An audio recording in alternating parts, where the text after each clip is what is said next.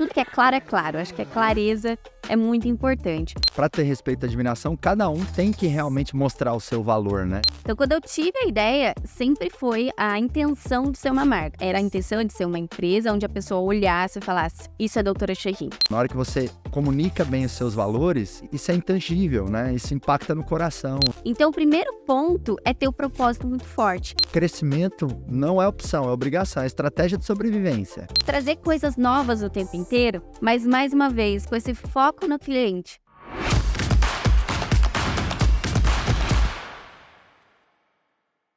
Está no ar mais um Pode Acelerar. Estou aqui com uma grande empreendedora, uma empreendedora brilhante, que inclusive foi reconhecida aí pela Forbes. Ela é uma Forbes Under 30. Estou aqui com a fundadora da Doutora Cherry, Cici Navarro. Seja bem-vinda, Cici. Que prazer e que honra estar aqui. Meu Deus, hoje eu estava escutando você de manhã e agora estou aqui. é, fico feliz de saber que você também está acompanhando o Pode Acelerar como um ouvinte, né? E hoje está aqui para poder compartilhar.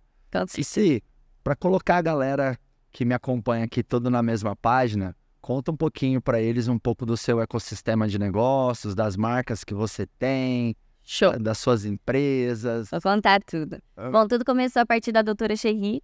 É, eu tive a ideia como dentista, né? Eu sou dentista de formação.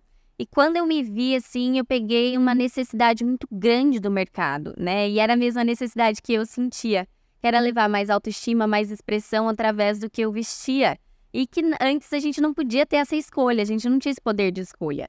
Foi então que eu tive a ideia da marca, da Doutora Cherry, sempre com uma ideia de ser uma marca, né? E a gente começou extremamente pequenos, com dois mil reais, com o primeiro produto, que era toucas e jalecos. Então a gente começou assim, eu vendendo ali no meu ciclo social, que era da odontologia, e também sempre posicionados na internet. Então, desde o dia 1, a gente começou ali com a doutora Cherry já com posicionamento, trabalhando marca, mas ainda muito pequenos, em teste de produto e vendendo ali é, no boca a boca e no porta a porta, né?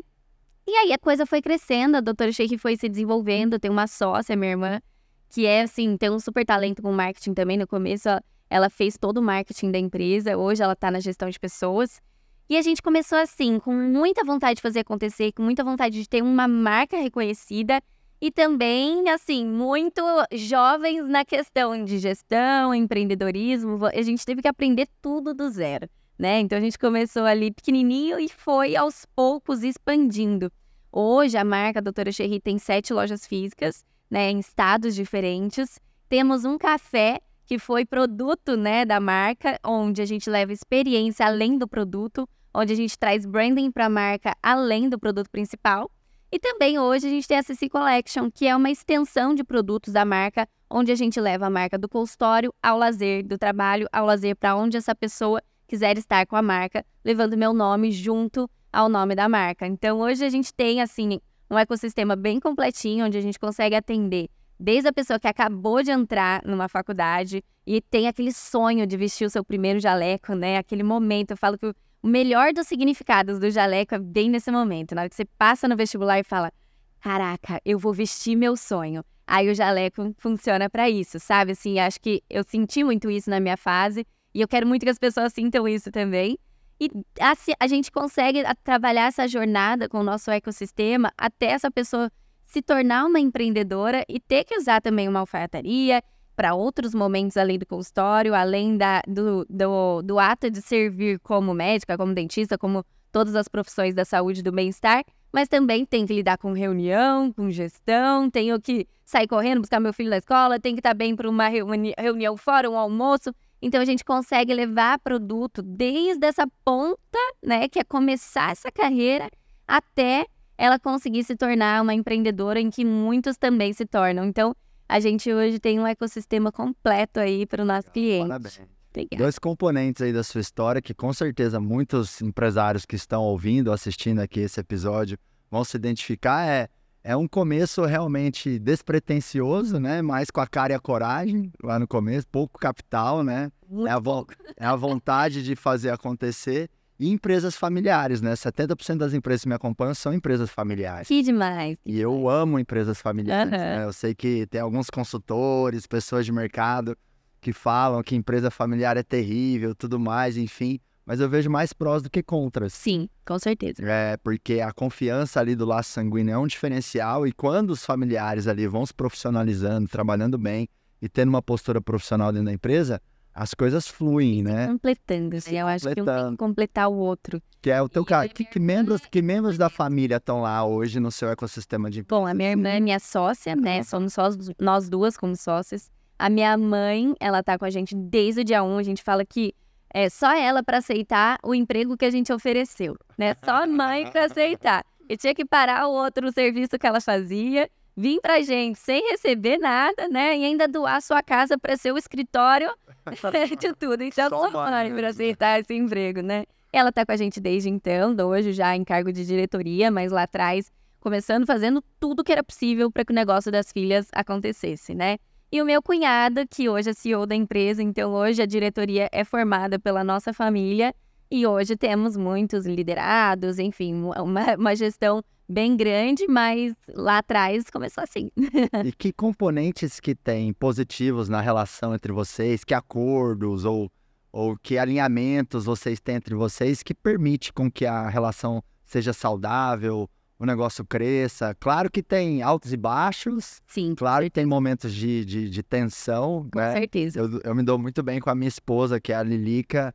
E muita gente pergunta, vocês brigam? Aí a gente responde, é claro que a gente briga. Ah, tem divergência.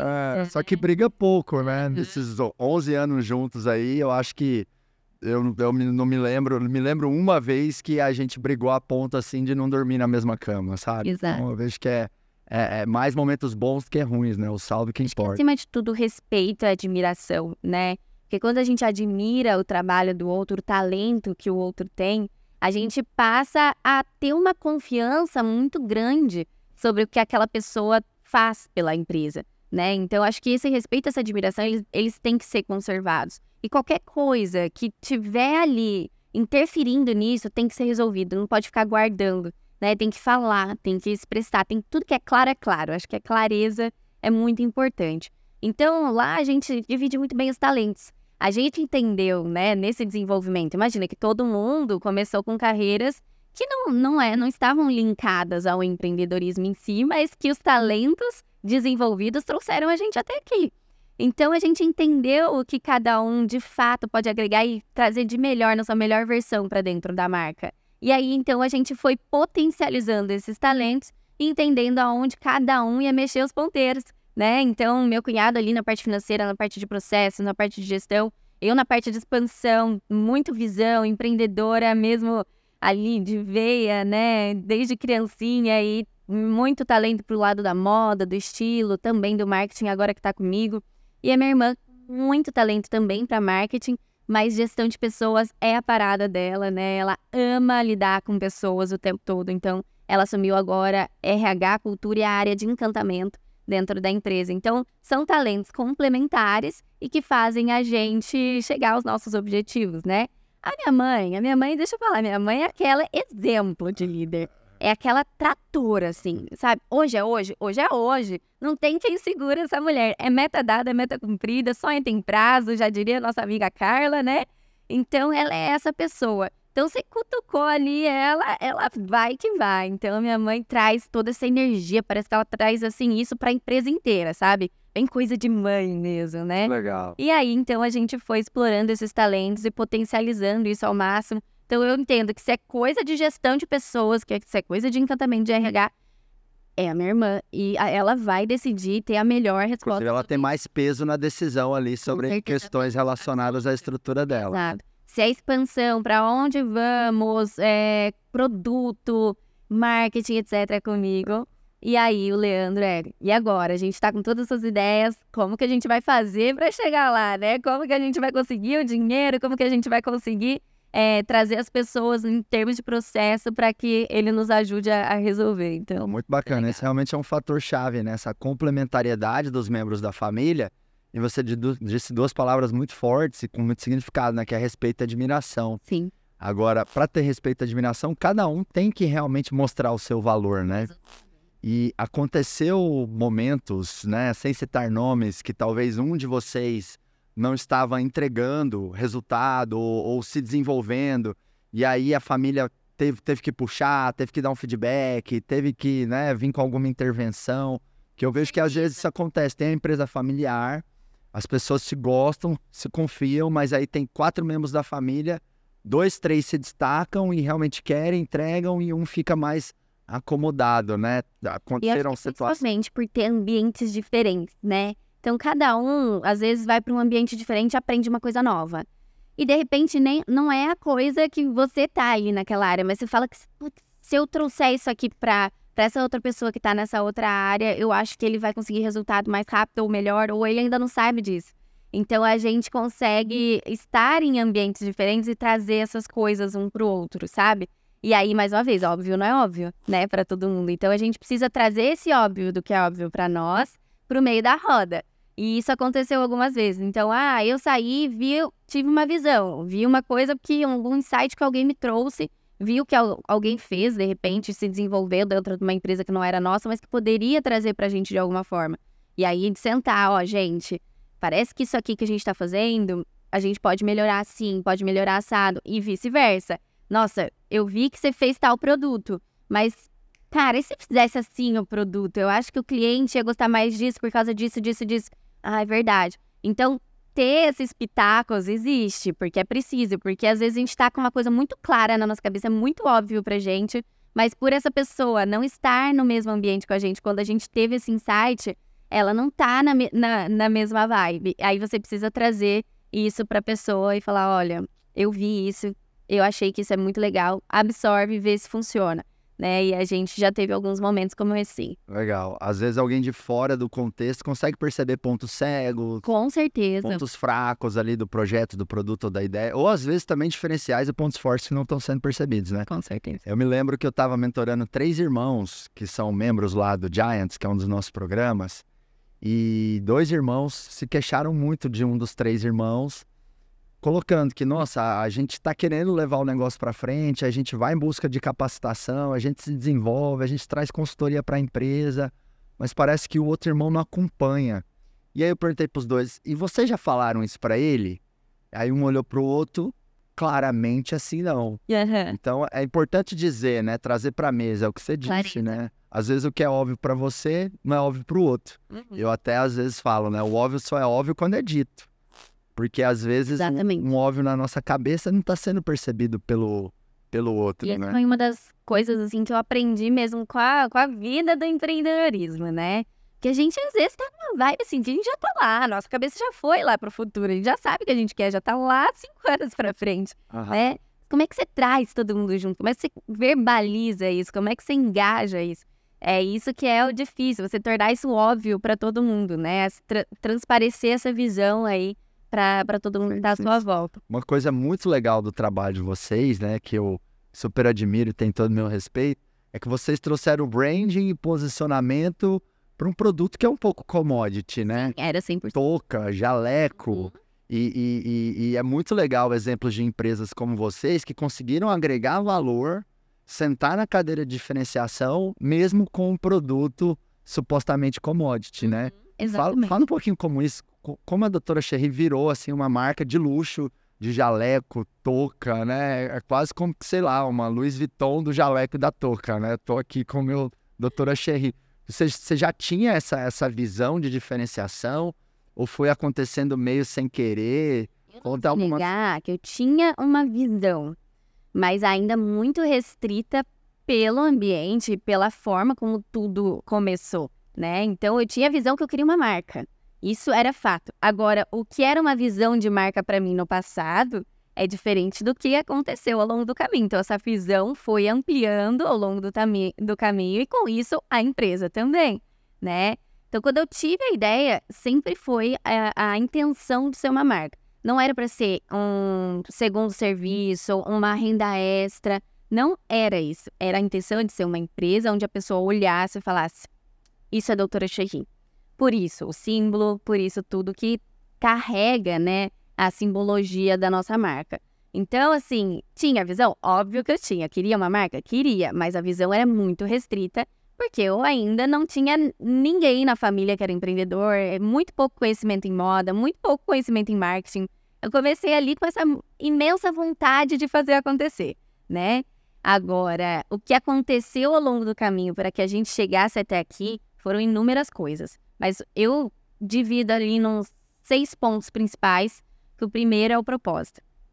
Esse propósito, ele tem que transbordar para o branding. Então, eu falo muito que a cultura transborda para o branding. E isso que faz a empresa se sustentar e crescer, né? Porque senão você fica parecendo ser algo. Imagina se lá atrás eu já me posicionasse, eu sou uma marca extremamente de luxo e não sei o quê, né? Mas se de fato a gente não conseguisse ser aquilo, né? Então, hoje a gente se posiciona como uma marca premium, que lógico, né, que é um luxo para dentro de um de uma marca de um produto que antes não tinha nada, né? Mas a gente não não traz esse luxo que afasta. A gente traz esse premium que somos para todos e podemos levar a melhor versão de vocês em qual etapa da jornada você estiver. E eu acho que esse propósito tão forte da marca, que é gerar amor e gerar autoestima através dos nossos produtos, transbordou muito para o cliente. E a gente foi construindo comunidade. Então, o primeiro ponto é ter o um propósito muito forte. E isso transbordar para o branding. Então, acho que isso foi o que nos trouxe até aqui, né? Mas a gente precisa conseguir construir o branding de fato. Como eu vou, então, transbordar tudo isso, né? E aí é o foco no cliente. Foco no cliente 100%. Deixa eu ver o meu cliente. O que, que ele tá vendo valor no que eu tô fazendo? Putz, eu abri um stand aqui num congresso X. E aí o meu stand tava assim, ele tava nessa cor, ele tava desse jeito, a gente atendeu desse jeitinho. E o cliente amou, ele não para de falar isso. Putz, absorve isso, absorve o que o cliente está querendo te dizer.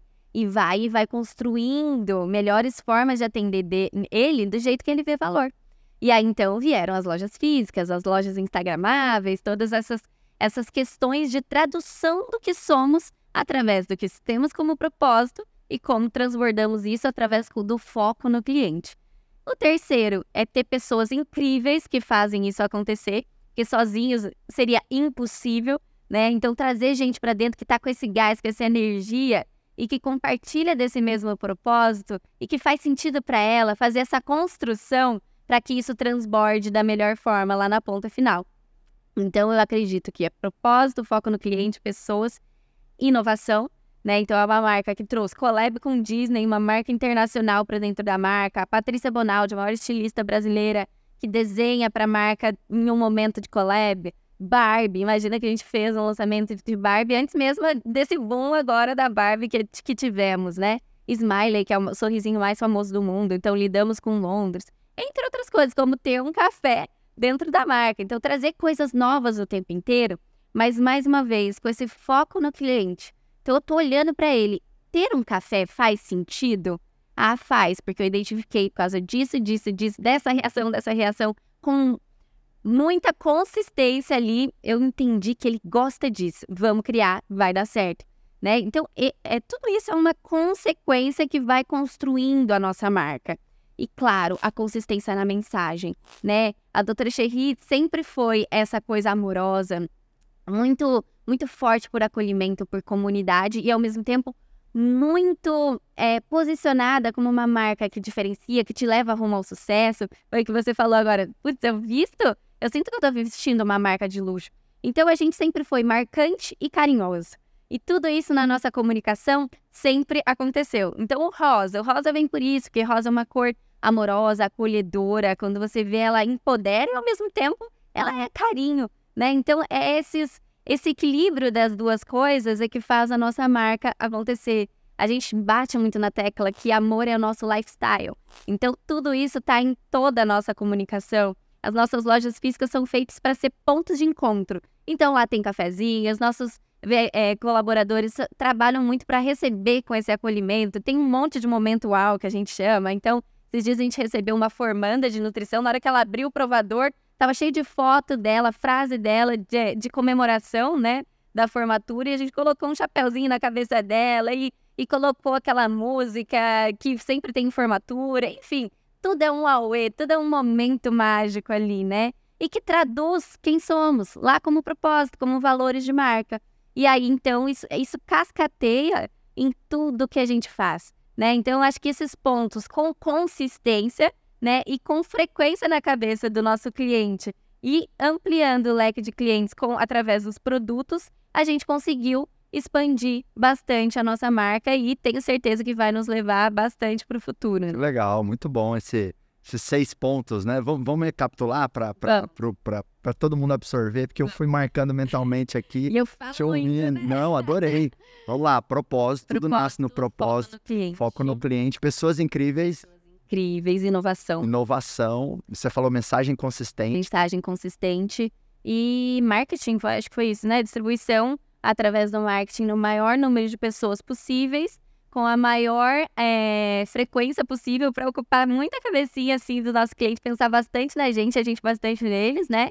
E por maior tempo possível, né? Com muita consistência ali, é, levando essa mensagem sempre da mesma forma, porque de fato é uma verdade, né? Quando a gente tem a nossa verdade, a gente não precisa ficar é, inventando formas diferentes. Como que você pensou a precificação? Porque eu acho que você não tinha um benchmark, né? Uma uma referência. Não. Pelo menos nacional, talvez tivesse internacional, também não tinha nenhuma referência internacional. Não. Como é que você pensou a precificação? Porque uma lógica de precificação tradicional, ah, eu, eu pego aqui o custo da minha mercadoria produzida e aplico um markup. Uhum. Só que para quem tem muita diferenciação, essa lógica às vezes não faz sentido, porque ah, eu vou pôr um markup de 30, de 60, 60 vezes o meu custo.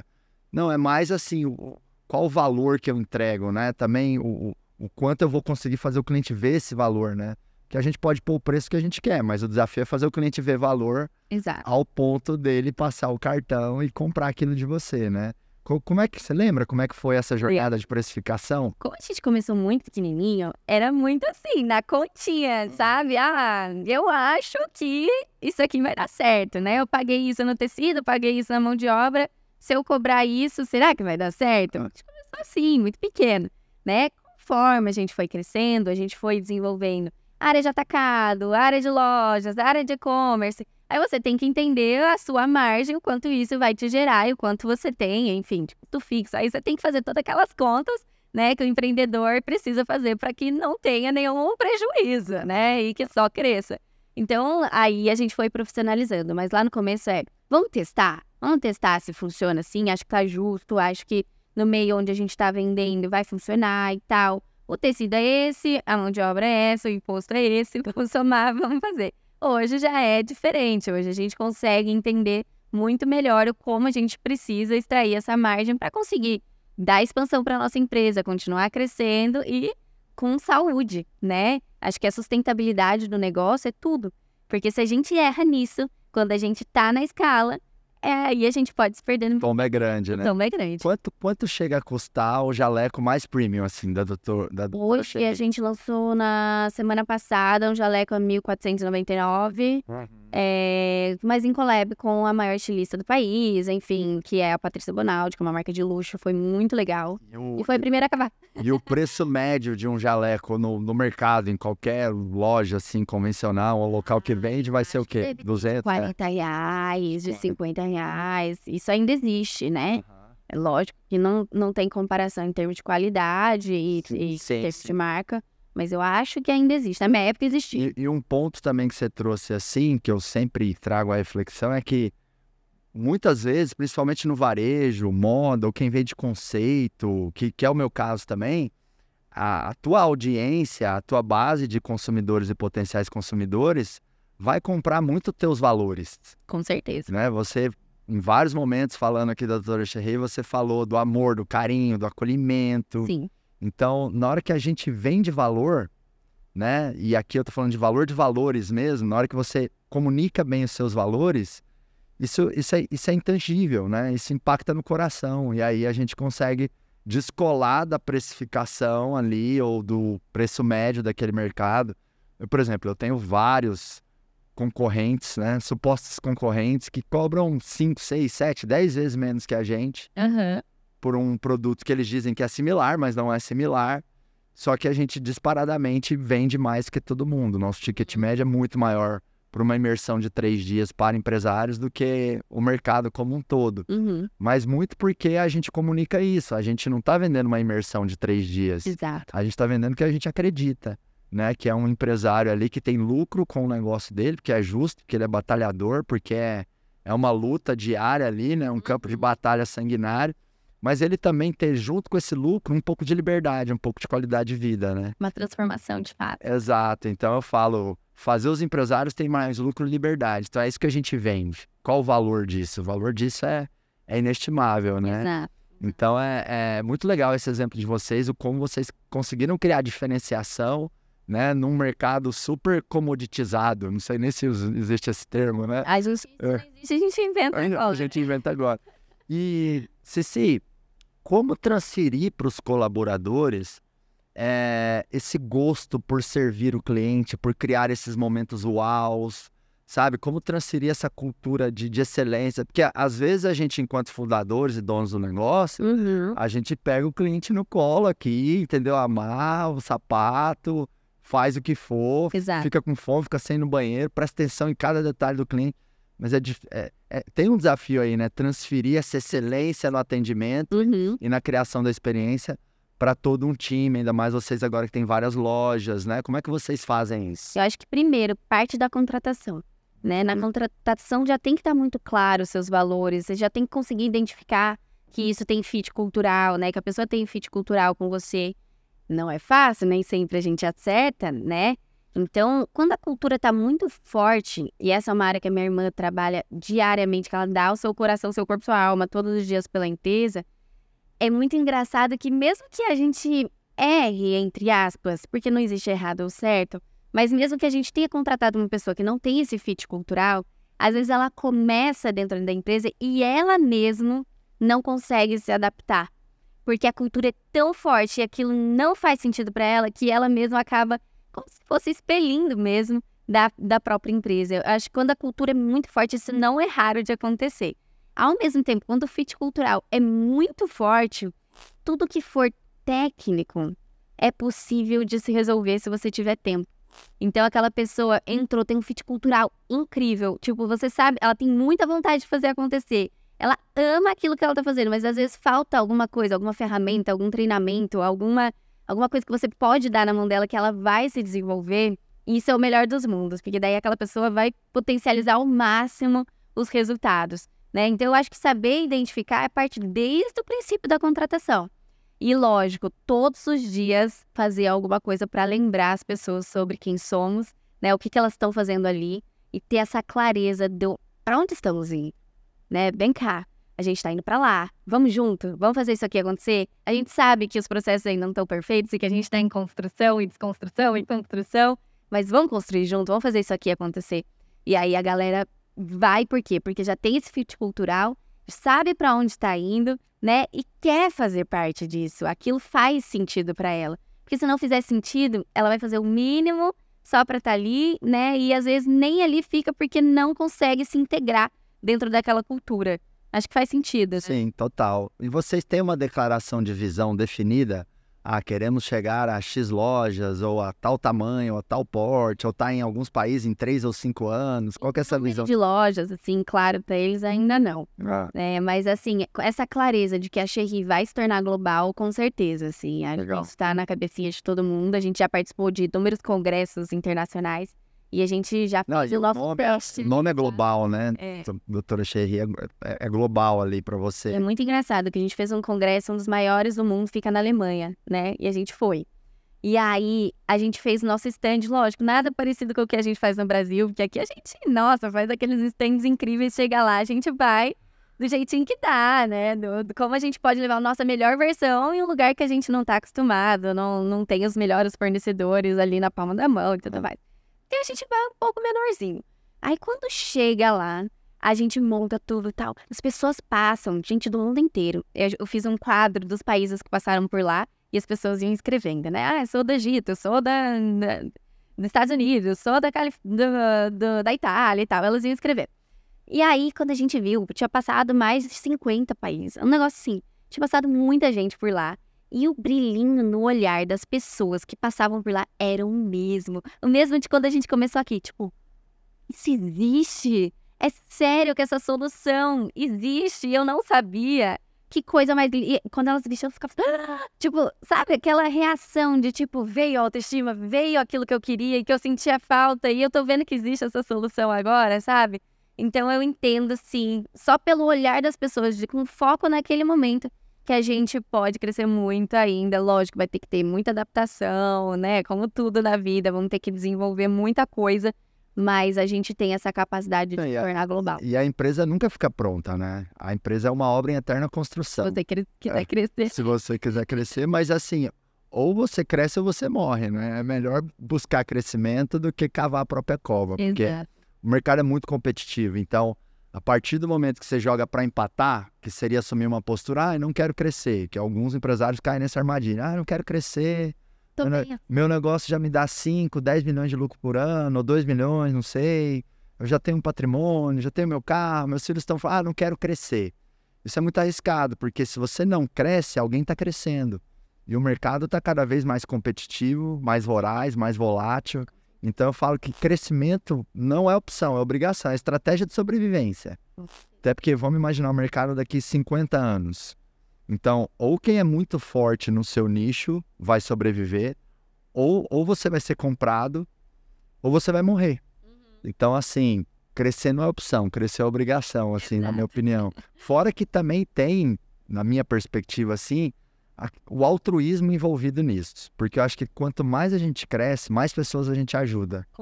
Não é? Quanto mais a gente prospera, mais outras pessoas vão prosperar.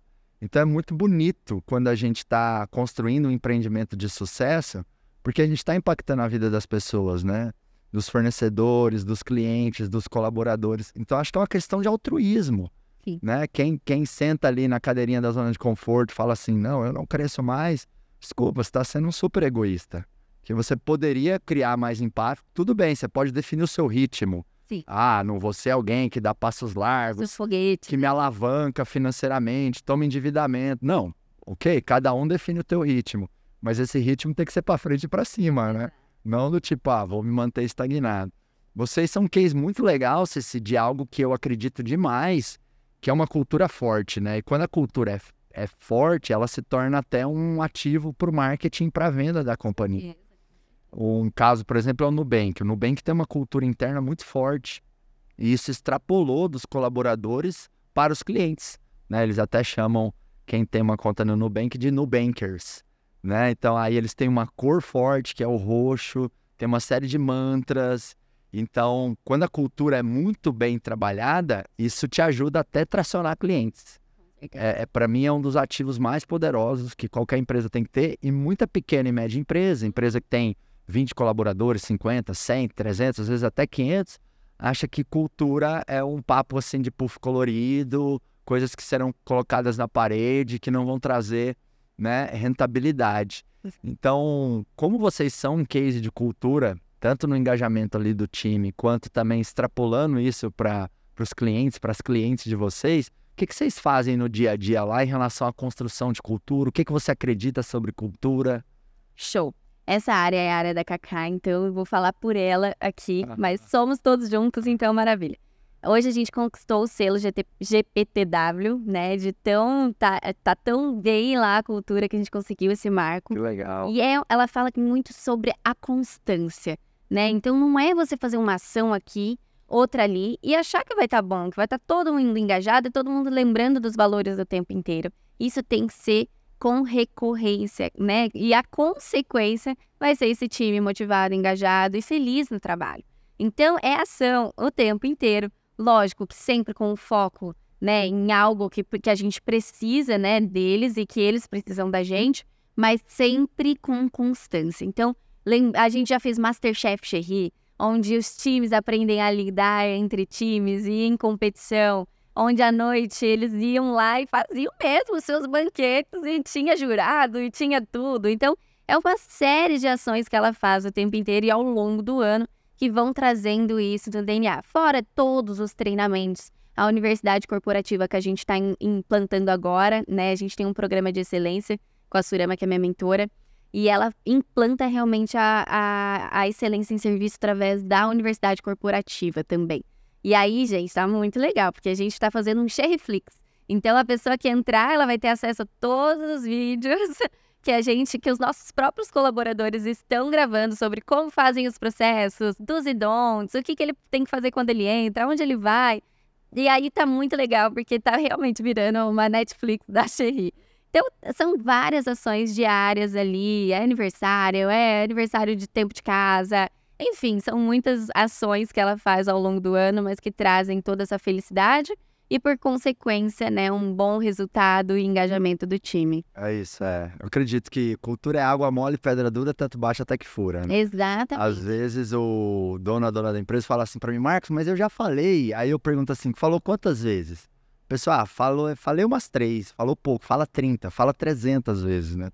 Tudo aquilo que a gente quer muito dentro da empresa tem que ser exaustivamente dito. Assim, Exato. A gente tem um evento interno com os nossos colaboradores, a gente está com 150 colaboradores aproximadamente, só na nossa empresa de educação e mentoring, que é o Grupo Acelerador. Eu sou sócio de outras empresas e as outras empresas empregam ali mais umas 500 pessoas, mas essas outras empresas, que são sete, eu não fundei. Uhum. Me tornei sócio ao longo da, da caminhada, né?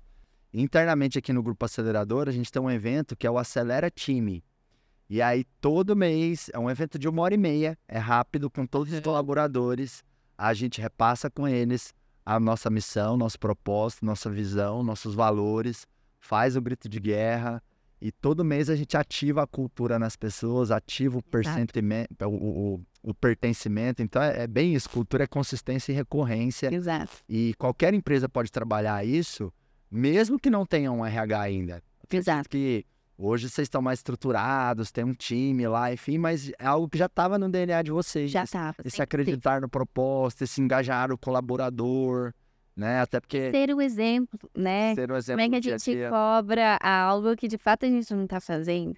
Né? Então, não tem como. A cultura, ela parte dos fundadores, né? E depois ela vai sendo construída com todo mundo que vai entrando e deixando um pouquinho de si lá dentro, né? Mas não tem como, porque ela parte de alguém. E aí ela parte dos valores que veio dos fundadores e que vai se transbordando ali para todo mundo conforme vai entrando e vai deixando uma partinha dele. E isso vai virando ali uma comunidade muito forte, muito grande, sim, né? Sim.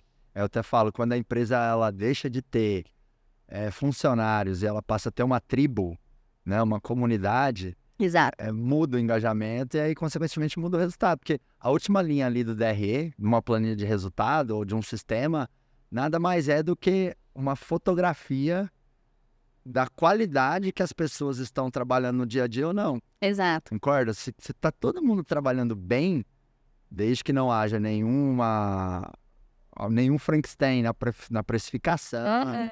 nenhuma pandemia acontecendo, né? Exato. né? Então, em situações ali, né, razoáveis, se tá 90% do time trabalhando bem, não tem como a última linha tá vermelha, ela vai estar tá verde. Uhum. Né? Então, a, a, rentabilidade que a gente vê ali da empresa, ela é reflexo da qualidade que as pessoas estão entregando ou não. Exato. Então, eu falo que as pessoas são a causa do resultado, né? Resultado a gente gerencia, mas a causa é que a gente atua. Exato. Então, acredito muito em, em trabalhar as pessoas e isso acaba impactando ali no cliente sendo melhor atendido e tudo Sim, mais. com certeza. Conta pra gente, é, Cici, é, alguns desses momentos uau, assim, tem, tem um cardápio desses momentos uau, quando a, quando a cliente vai na loja, é, qual, qual, ou, ou, o time sempre cria alguma coisa. Uau é um dos nossos valores, Olha, né? Legal. Então, é, a gente tem isso mesmo no nosso DNA.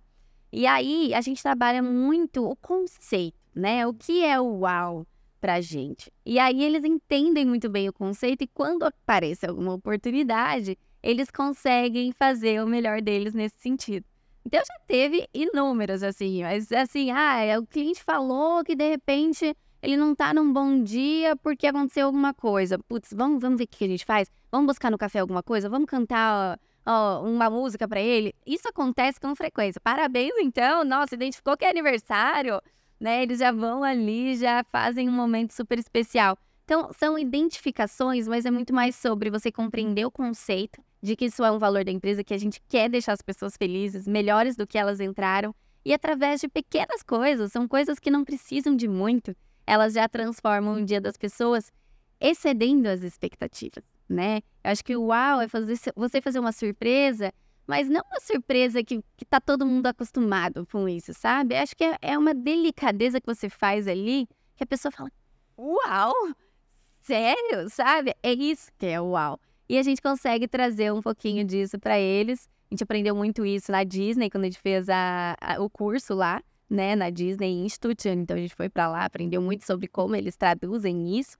E a gente trouxe também para dentro do nosso do DNA, né, que faz muito sentido para gente colocar isso na nossa marca. Vamos imaginar que eu comecei a trabalhar lá na, na doutora Cherry, né?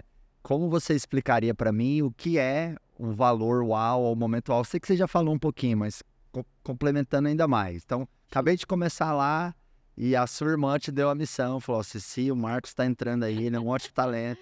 Você é referência no nosso valor UAU. Uhum. Ensina para ele o que, que é isso para que ele possa viver na prática. O que, que você diria? Eu posso fa falar até como eu faria com você para te recepcionar. Acho que fica mais um exemplo ah, melhor, né? Ah. Então você vai chegar, o nosso time já tem isso tanto no DNA que ele já vai fazer assim: ai, vamos fazer um cafezinho, um bolinho, não sei o quê. E já vai estar tá tudo em segredo ali, esperando a pessoa. Aí vai chegar, já vai estar o nome com, no quadro, todo mundo batendo palma, aquela coisa gostosa, explicando um pouquinho da empresa. Às vezes até com, com escrito em cima do bolo do nome da pessoa. É uma gentileza tão, tão gentil que a pessoa fica até desconcertada, né? Ela fica, uau, sério, né?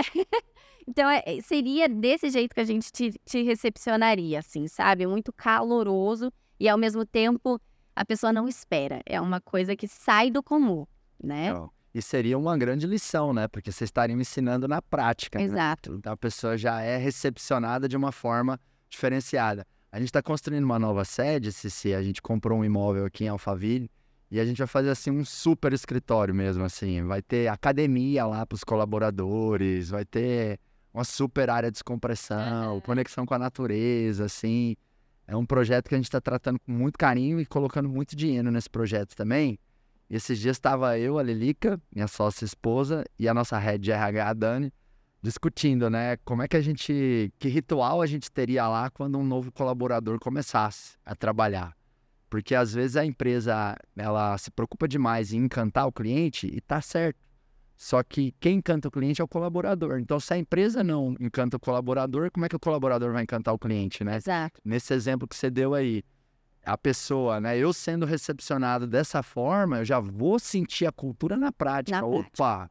Olha, é com, olha como me receberam aqui. Então, olha como eu devo tratar as pessoas. Uhum. Olha como eu devo receber o cliente. Uhum. Olha como eu devo estar tá criando generosidades e gentilezas para criar esse uau, porque isso eu não esperava, né? Exato. né?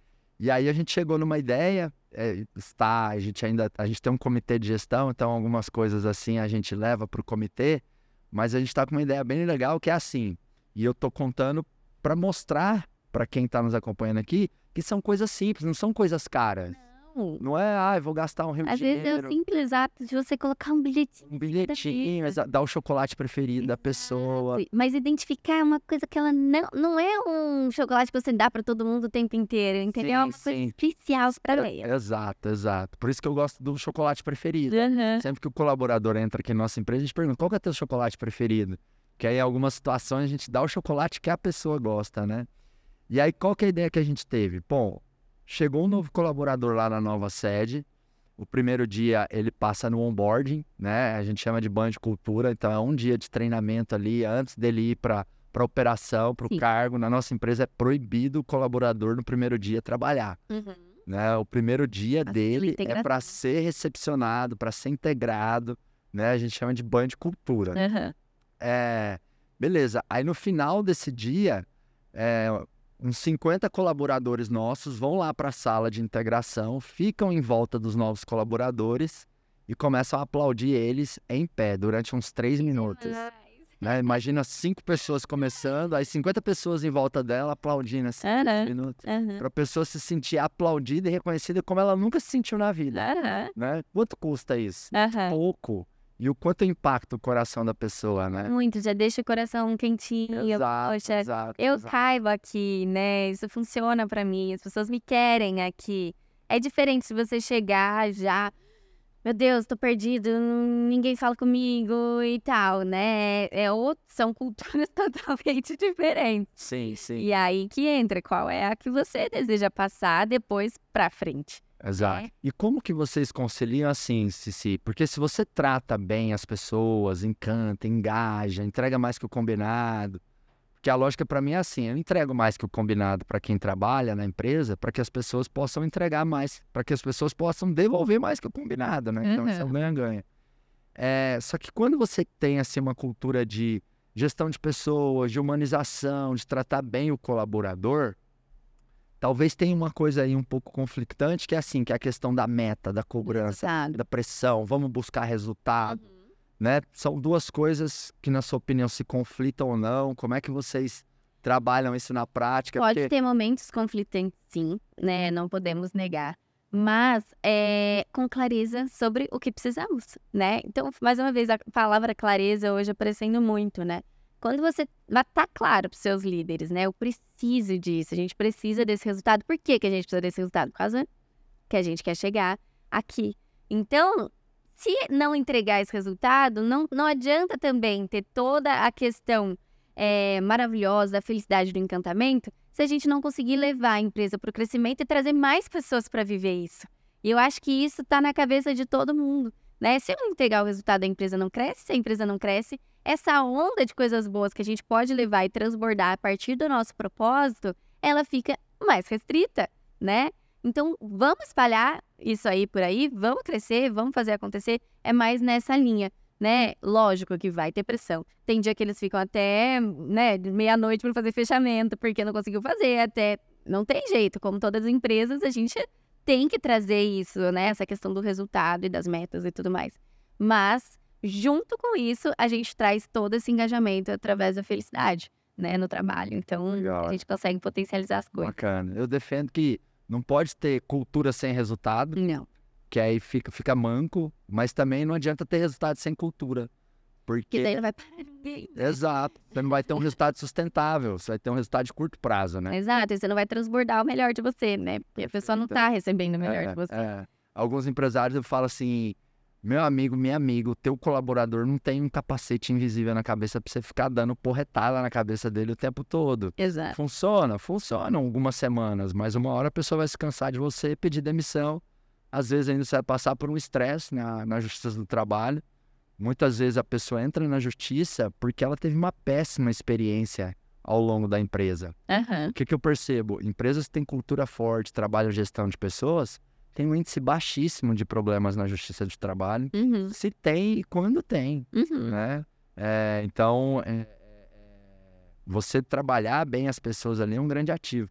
E o que eu percebo também assim é que na hora que você entrega, né, que você cria esses momentos uais, experiência uau, uma boa liderança no dia a dia, tantas ações de engajamento, treinamento, você comentou a universidade, a universidade corporativa, eu acho que quanto mais a gente entrega, mais a gente tem o direito de cobrar, uhum. não é? Porque, poxa, eu tô te injetando energia, eu tô te dando recursos, agora eu quero uma contrapartida, né? Então, eu, eu acho é, que... E como cobrar sem ensinar, né? Não é óbvio, vamos lembrar, óbvio não é óbvio, né? Ah. Então, a partir do momento que você deixou óbvio, ampliou a visão, agora sim, agora eu posso te cobrar. Agora, cobrar algo, um resultado sobre alguém que não está treinado, aquilo não é óbvio para ela, só vai gerar ansiedade. Então, a gente tem que fazer o nosso papel como líder de dar o exemplo, de treiná-los e de identificar se essa pessoa é capaz de entregar aquilo que a gente está cobrando firmemente, para que a gente consiga o resultado e não gere frustração nem para o líder e nem para o liderado, né? Porque eu, eu mesma já passei por isso. Eu cobrei, delarguei, né? Delarguei. Muitos é, líderes às vezes fazem isso. Eu já fiz, não vou negar. Hoje eu aprendi, né? E tento fazer o mínimo possível disso. Só que aquela pessoa não estava preparada para eu largar aquilo na mão dela. E eu fiquei frustrada, ela ficou frustrada e o resultado não aconteceu. Porque eu não treinei ela antes com esse olhar, com essa visão que eu tinha sobre aquilo, qual é o resultado que ela precisava me trazer. E aí, e aí não funcionou, obviamente, né? Então, por isso que a gente precisa treinar, acompanhar, ajustar para ter o melhor resultado no fim, né? Ensinar antes de cobrar. E ensinar. Gostei, adorei isso. Você que é dono ou dona de empresa, você certamente tem esses dramas aí com, com as pessoas, com o time, a liderança do dia a dia. E eu quero te convidar para participar da Imersão Acelerador Empresarial, que é um programa muito prático que vai te ensinar a lidar melhor com as pessoas, liderar a tua equipe, implantar uma cultura, melhorar a tua, a tua lucratividade. Então, veja aí agora ou escute você que está no Spotify alguns resultados de empresários que já participaram no Acelerador Empresarial. E a gente fatura esse ano, no mínimo, uns 20 a 25 milhões a mais por causa do acelerador. A gente pegar da época pré-acelerador, a gente cresceu né, mais de 7 mil por cento. No ano anterior eu já conhecia e tinha feito o acelerador empresarial e naquele ano a gente cresceu 200%. Desde o acelerador para cá, 350% o crescimento da empresa. Estamos em quatro vezes mais, agora indo para cinco vezes mais o nosso faturamento. O nosso lucro triplicou. O ano passado nós crescemos 30%. Minha redução nos custos já passou de 30%. Com certeza fará toda a diferença para a gente poder acelerar ainda mais o Grupo Zanon, para que a gente possa chegar em 2, 3 bi faturamento nos próximos anos. Porque o Marcos fala uma língua que eu entendo muito. Ele me passa muita credibilidade. É isso que a gente tem que investir. É aquilo que a gente investe e o ROI disso é infinito, imensurável em relação àquilo que você desembolsou. Ah, na minha formação pessoal, eu já gastei mais de um milhão de reais em cursos para mim, no mundo todo. O que o Marcos entrega aqui é muito diferenciado. Se você tem um negócio, você tem que vir. O QR Code está aí na tela ou o link está na descrição do YouTube ou do Spotify. Entra aí na nossa página, preenche o formulário o nosso time de especialistas vai te explicar tintim por tintim o que é imersão e como a imersão vai te agregar para você ter mais lucros e resultados aí com a sua empresa. Ceci, seguinte, qual é a pergunta que eu ainda não te fiz e que talvez eu deveria ter te feito. Ai, meu Deus. Para que você traga aqui uma, uma resposta para esse nosso público, que são os donos de pequenas e médias empresas, né? Assim como nós. Pergunta que você não me fez e deveria ter feito. Exato. Eu, eu sei que é capciosa essa pergunta. Que pergunta que eu não te fiz que eu deveria ter te feito? Se eu estivesse aqui no meu lugar, o que tá. você perguntaria para Cici? Meu Deus do céu. Uh, talvez sobre. Hum, Ai, agora você me pegou. Acho que a gente falou muito pouco sobre marketing, talvez trazer Legal. um pouquinho mais disso, né? A gente falou bastante sobre cultura. E como isso transborda para o marketing, mas talvez falar de marketing sobre é, como a gente conquistou essa marca tão forte, é, como um é, negócio agrega o outro. Acho que isso é muito importante porque eles se agregam, se complementam e talvez isso não tenha ficado tão claro para as pessoas. E eu, né, que sou muito de oração, o, a, a, o quanto a fé, né, interfere dentro daquilo que eu acredito, dentro de, do, do meu dia a dia, para manter é, todos os desafios aí de pé, porque não é, não é fácil, né? Então, vou pegar e essas... a fé me movimenta muito. Vou pegar essas perguntas, colocar tá aqui na manga e tirando uma por uma, tá, tá bom? Então, vamos lá. Primeira pergunta. Você trouxe seis seis pontos-chave gerais do, do, do, sucesso da doutora Cherry, do sucesso da empresa familiar de vocês. Que ponto-chave tem na parte do marketing, do branding? Como vocês se tornaram uma marca tão reconhecida né, para o público de vocês? Fala um pouco disso para a gente. Em termos de marketing, né, hoje a marca trabalha muito com o digital. Nós nascemos do digital. Então a gente fez o caminho inverso do que muitas marcas fizeram, que foi nascer no físico e depois ter que fazer a migração para o digital. E a gente entende que essa mistura das duas coisas é que nos trazem a fortaleza. Né? Então a gente tem hoje é, como canal de distribuição o e-commerce, as lojas e as revendedoras, que são mais de 100 revendedoras pelo país e fora do país, que representam essa marca né, na melhor versão que a gente pode mostrar e com a maior abrangência que a gente pode mostrar neste momento, que a gente quer crescer muito mais, né? Então, essa mistura do online e do offline, da experiência de loja, e não é uma loja que está lá por ser só uma loja, é para trazer propósito, é para deixar as pessoas mais felizes, melhores do que elas entraram, com todo esse time engajado e com muitas experiências maravilhosas, assim como ter o café Cherry, como ter o cafezinho em todas as lojas, pontos instagramáveis, enfim tudo é feito para que essa pessoa se sinta muito bem. Então, acho que essa mistura do online e do offline faz a doutora Cherry criar, de fato, uma comunidade, pontos de encontro no offline, no offline. E online, a gente tem esse engajamento tão lindo de ver, né, nas redes sociais, onde as pessoas têm esse orgulho de pertencimento, porque de fato identificam através de tudo que a gente faz os nossos valores. Elas acham que aquilo faz sentido para a vida delas. E um desses pontos é o quanto eu falo da fé. E a gente vê o quanto as clientes que, no, que se aproximam da gente também compartilham disso, sabe? O nosso apreço pelo rosa, né? Então a gente traz esse branding do rosa muito forte, com o café que tem a, essa cor como é, predominância, as nossas lojas que tem esse ponto muito forte também. Fora que a gente traz muito essa alegria, esse otimismo, né? Nossa linguagem, ela é muito carinhosa. Tudo isso vai agregando para que essa atmosfera vá se formando e que quem compartilha disso vai se aproximar. Quem não compartilha acaba talvez até indo mais para longe, né? Então a gente tem uma marca com uma cultura forte que transborda para o branding e esse branding transborda para as pessoas e as pessoas que enxergam nisso, nessa atmosfera toda que a marca cria, é, valor, ela entra para dentro. E isso vai formando uma comunidade muito forte. E através disso a gente vai identificando o que, que a gente pode gerar de inovação para o nosso cliente. Então, o propósito é ele que é o gerador de inovação. Porque se eu quero inovar em uma coisa que não vai me trazer é, algo especial para o meu propósito, não faz sentido algum eu colocar dentro de uma empresa. Porque o que atraiu os meus clientes para perto é de fato isso. Ele atraí, foi atraído não só pelo produto, pelo desejo pelo produto, mas por tudo que esse produto carrega e gera de valor para ele. Então, é essa atmosfera que vai trazendo as pessoas próximas de você. E é isso que a gente vai trabalhando dentro do nosso branding. Gosto muito de uma frase que a Natália Beauty fala, né? que o belo atrai, mas o imperfeito conecta. E eu gosto muito de falar que sim, a beleza atrai, a gente trabalha com campanhas incríveis, meu, os produtos são maravilhosos. Eu não posso nem, nem começar a falar deles que eu vou rasgar elogios, né? Mas tudo que nós temos como valores e como propósito e como essa humanização mesmo da marca é o que faz o cliente ficar.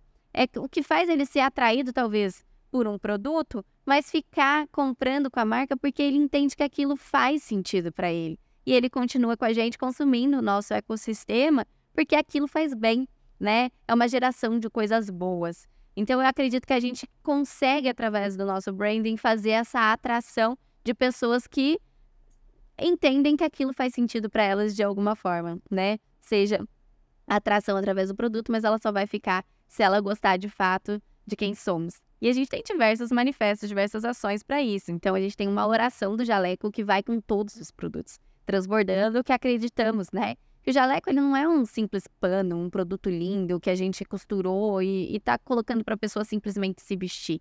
É muito além disso. É uma expressão, é uma identidade, é uma diferenciação, é um sonho, né? Quando a pessoa coloca o jaleco na oração fala, é, ela está ali entendendo o porquê que ela veio ao mundo e o que ela precisa fazer para transbordar isso.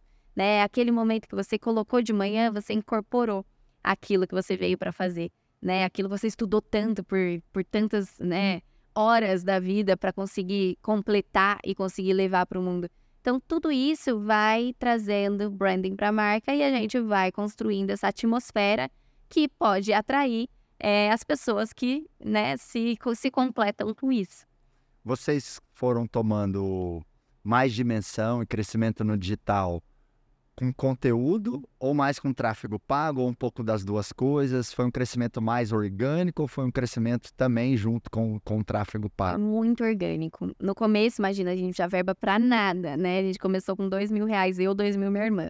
Então foi assim, muito, acho que a princípio, o pioneirismo. Então a gente começou com isso no, num momento que todo mundo queria isso, né? Era uma geração de valor muito grande, porque eu sentia dor como profissional, e isso era uma dor de muitas pessoas que estavam à minha volta. Então a gente teve essa primeira atração e no primeiro grande boom do Instagram, que foi em novembro de 2014. Então foi aquele momento que estava todo mundo entrando no aplicativo, teve aquela uh, melhoria né, da, da internet para chegar em mais pessoas e os smartphones se popularizando. Então a gente conseguiu, através desse primeiro boom, crescer muito, humanizando sempre. Então hoje eles falam, né? O digital tem que ser humanizado, a gente tem que trazer conexão. A gente já trazia isso desde sempre lá atrás, porque eu era a persona da marca. Então as pessoas achavam que eu era a doutora Cherry, porque eu de fato trabalhava como dentista e mostrava os produtos. Então aquilo já era muito humanizado. As pessoas que a gente postava eram os colegas que estavam à minha volta. Então a gente cresceu já com uma criação de comunidade muito forte. E assim a gente foi crescendo, crescendo, crescendo, crescendo. Nisso começou o boom da área da saúde é, se posicionar no digital, porque entenderam que isso era preciso, né? Porque o mundo estava indo para o digital. E a nossa marca também trazia esse posicionamento. Então a gente foi trazendo muitos clientes para dentro do Instagram e também postando muito eles, né? Trazendo essa, essa voz, esse olhar das pessoas para eles. E a gente foi crescendo, crescendo, crescendo, crescendo. Então, assim, essa importância da rede social pra gente não tem tamanho, assim. Hoje nós somos movidos também pela rede social. Mas hoje também fazemos, né, o tráfego pago, porque a empresa já está num tamanho que precisa e permite isso né? Mas lá atrás era 100% orgânico. É, você falou da fé, falou da questão né, do, do marketing, do branding, e, e, e, essa questão do ecossistema, né? Como é que as empresas se plugam. É, e assim, muitas vezes ali o empreendedor ele tem um dilema, assim, né? Ah, eu tô vendo aqui uma oportunidade de um novo negócio, mas vai me consumir tempo, vai me consumir energia. Cada nova empresa ali é como se fosse um novo filho nascendo, né? Filho. Tem... Tá na loja um novo filho. Então, é, é, como que vocês chegaram na decisão de abrir a cafeteria? Certo. É, e, e, como é, e, a, e a própria Cici Navarro Collection agora, né? Que é uma extensão da é. marca, é. vamos dizer assim, né? É uma, é, vocês estão complementando esse ecossistema, né? Como é que vocês chegam nessa, nessa, nessa conclusão Show. de que é o momento de expandir? Como é que é a sinergia entre os negócios?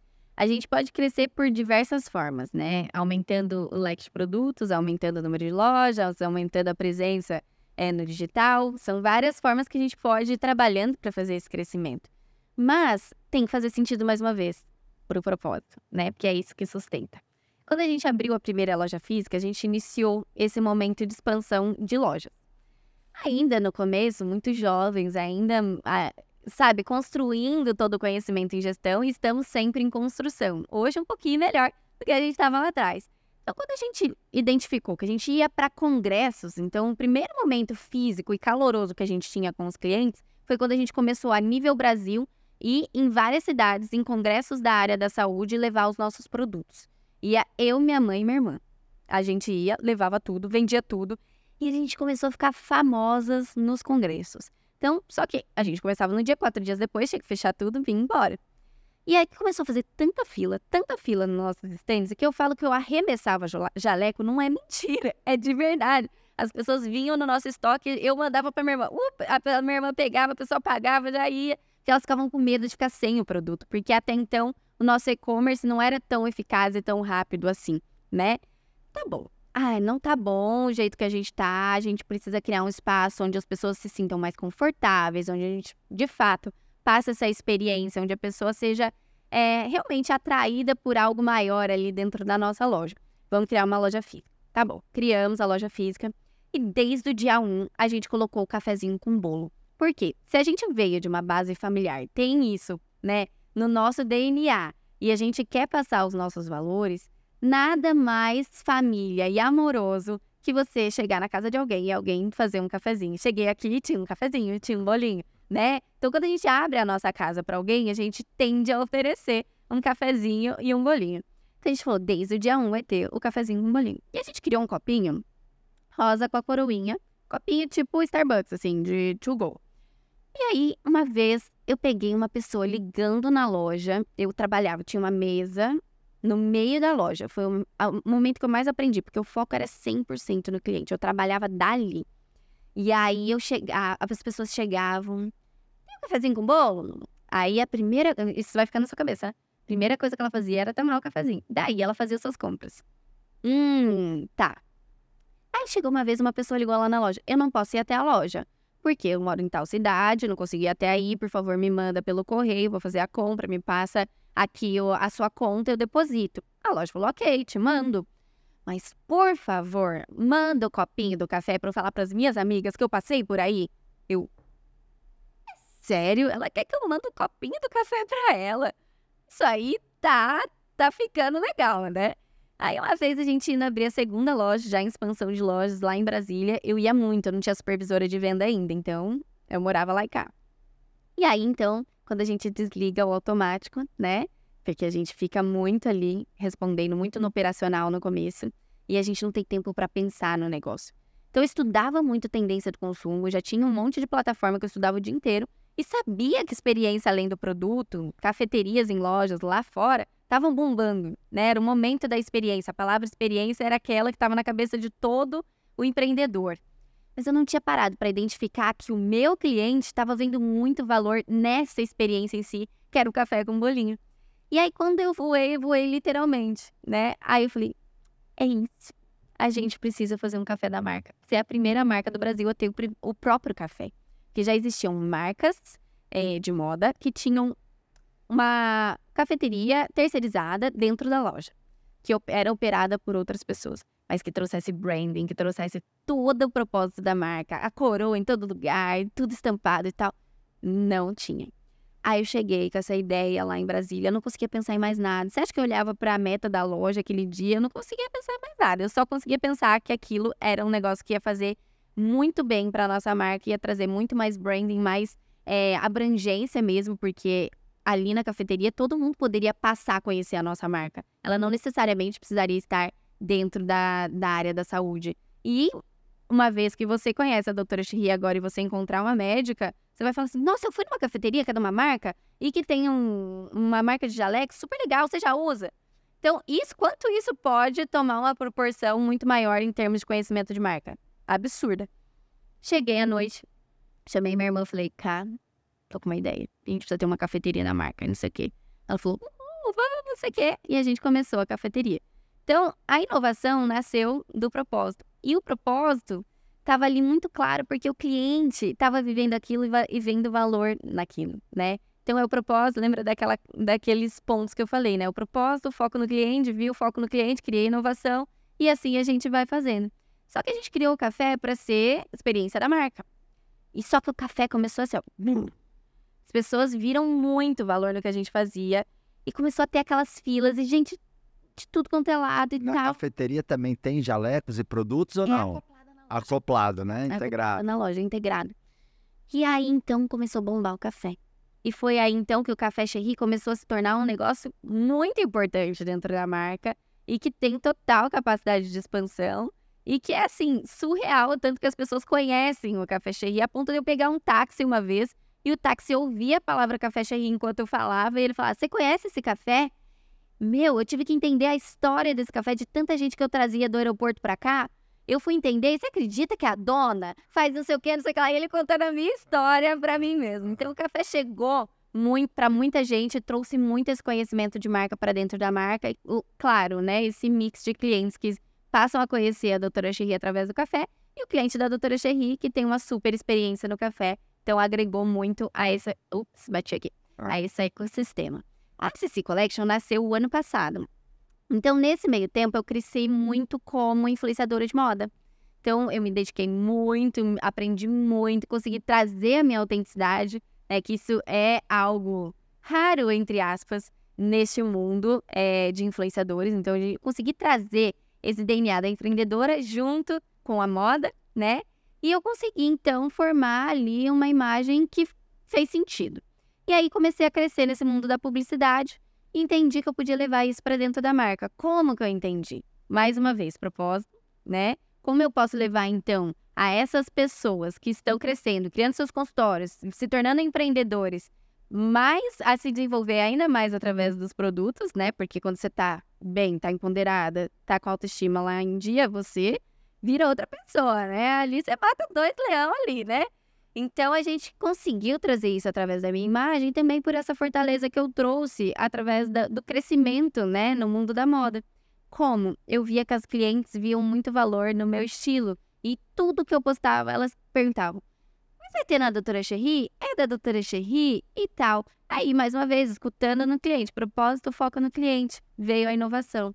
E aí a gente conseguiu trazer para a jornada e para a esteira de produtos é, uma jornada um pouco mais ampla. A gente conseguiu vestir essa pessoa além do consultório. E ela viu o valor num produto onde ela pode trabalhar e também ter os seus momentos fora do trabalho, fora do consultório. E deu muito certo. Então a gente fez através de um teste de collab o ano passado, entre a doutora Cherry e a Ceci. E aí a gente começou a entender que aquele negócio dava muito bom. E aí, então, hoje a CC Collection tem várias coleções dentro da marca e que tem entradas ao longo do ano vestindo essas mulheres, né, que já são da marca e trazendo outras mulheres que não eram da área da saúde também, ampliando o leque de produto e também o número de clientes, né? seja, extrapolou ali a questão do jaleco e do consultório. Exato. E foi para a vida ali dessa, vida. dessa cliente. Exato. Que legal, que história maravilhosa. Se você pudesse voltar no tempo, tá. Cici, lá para quando você começou a empreender, é, para poder dar um conselho para você, com, com, com, toda essa sua experiência, esses resultados que vocês já colheram né, nessa, nessa história. Né? Então a Cici volta lá para o passado e ela tem um, dois minutos para trazer um ou mais conselhos para a Cici que estava começando, para que ela chegasse mais rápido onde chegou, ou batesse menos dor de cabeça, ou que chegasse mais longe do que onde chegou no mesmo tempo, né? Que conselhos você daria para a Cici lá de trás? Eu gosto muito dos meus quatro Cs. Né? Continue sendo curiosa para buscar, criativa para transformar, corajosa para usar e coração para sustentar. E não se esqueça que tudo vai depender daquele que está lá em cima. Então faça todo o seu possível, com toda essa vontade de fazer acontecer. Mas coloca tudo na mão de Deus, porque é Ele que vai te revelar. Yes, que lindo. Então, ó, coloque esses quatro Cs aí na sua vida, no seu negócio. Que lindo isso, hein, Cici? E nós temos um ritual de encerramento aqui do Pode Acelerar onde eu, junto com a minha convidada ou convidado, mandamos a nossa energia para nossa audiência. Tá. Então eu falo pode aqui no meu microfone e você fala acelerar aí no seu, tá bom? Então eu vou mandar um pode aqui olhando para aquela câmera e você manda um tá. acelerar para aquela câmera. Fechou. Com a energia dessa grande empreendedora aí, tá bom? Eu vou fazer uma contagem regressiva, eu solto o pode e você tá. vai acelerar. Um, dois, três, pode! Acelerar!